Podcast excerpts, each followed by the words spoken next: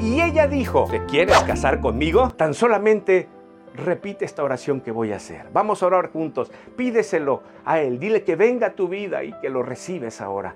Dile a tu familia que está a un lado, que oren junto contigo. Repite así. Señor Jesús, yo recibo tu amor ahora. Gracias por morir en esa cruz por mí. Acepto.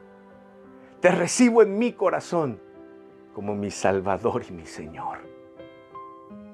Desde ahora y para siempre. Quiero que seas el Dios y el Señor de mi vida. En tu dulce nombre Jesús. Amén. Te felicito si estás haciendo esta oración conmigo. Gracias por acompañarnos en el programa. Te invitamos la próxima, no te pierdas nuestras series. Dios te bendiga. Nos vemos en el próximo programa.